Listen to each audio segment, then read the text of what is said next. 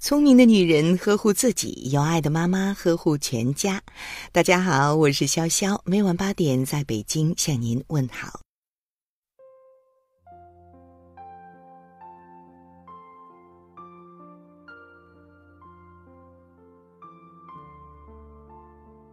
美国著名家庭治疗大师萨提亚认为，一个人和他的原生家庭有着千丝万缕的联系。而这种联系有可能影响他的一生。那个我们从小长大的家，有爸爸妈妈、有兄弟姐妹的第一个家，叫做原生家庭。作为父母，请你一定记得，你现在就是你子女的原生家庭。你在重新创造一个文化，你在影响着孩子未来的家庭幸福。什么样的家庭对孩子的成长最好？一个爸爸对孩子最好的爱，就是好好疼爱孩子的妈妈；一个妈妈对孩子最好的爱，就是欣赏并推崇孩子的爸爸。可以在一起，也可以分开，但不能没有爱。尊重是最深层次的爱。孩子的一半来自父亲，一半来自母亲。否认孩子父母亲的其中一方，等于无意识里也否认了孩子的一半。再者，孩子是由父母的细胞结合而来，因此每个孩子的潜意识都希望爸妈是结合的。然而，夫妻能够一同生活已是一件不容易之事，更何况期待每对夫妻都能白头偕老。因此，夫妻离异时有所闻。重点是，当夫妻分开时，我们要如何帮助孩子面对？我们是否了解孩子深层的心理呢？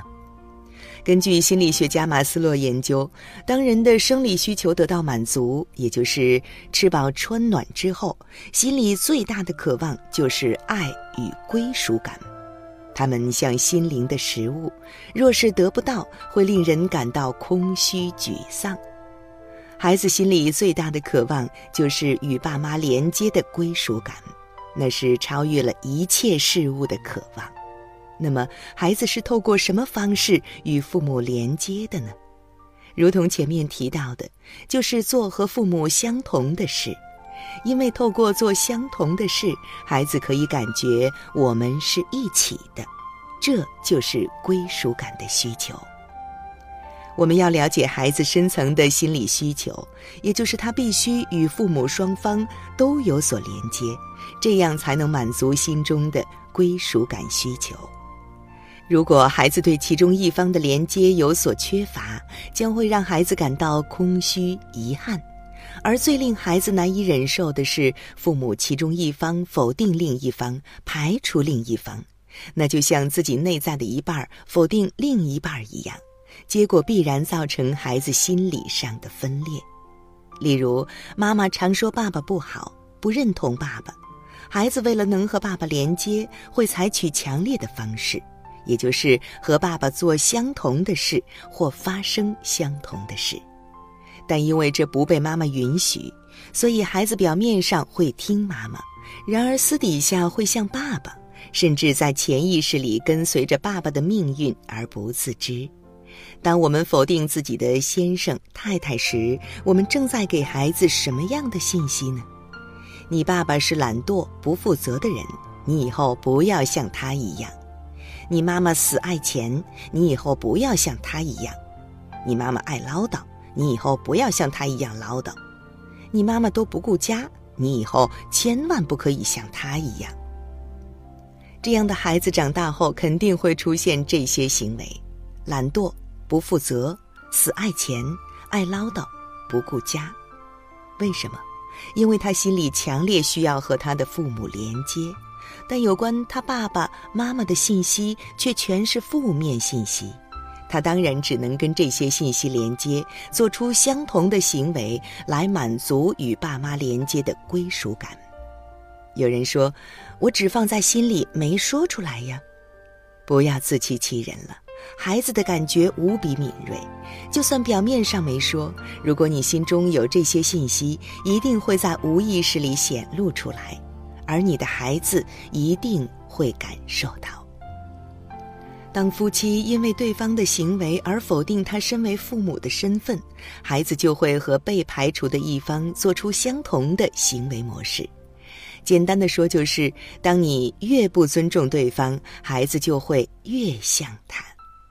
那我们该怎么办呢？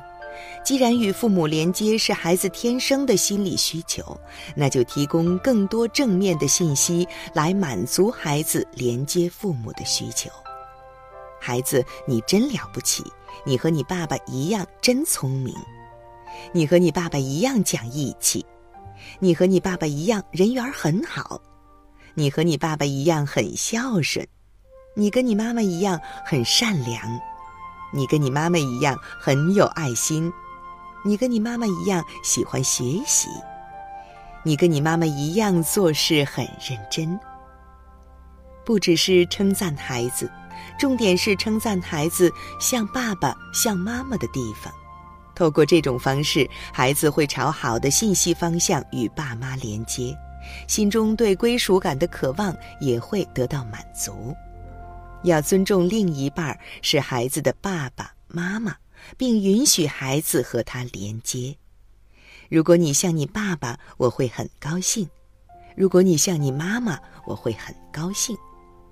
当孩子连接的渴望被允许了，就不会那么强烈的在暗地里连接那些被否认的缺点。尤其是离婚的父母，若能这样做，孩子必能有好的发展。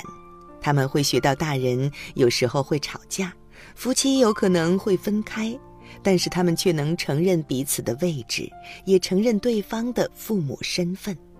这对于孩子来说是非常重要的身教，也是莫大的祝福。因此，请记住，千万不要因为另一半的行为否定他们是孩子父母的身份，因为事实不会因为隐瞒而改变。否认或隐瞒只会令孩子在无意识里被否认。好啦，今晚的有听妈妈就到这里了。如果您觉得不错，请分享给您的朋友们吧。我是潇潇，让我们明天再见，晚安。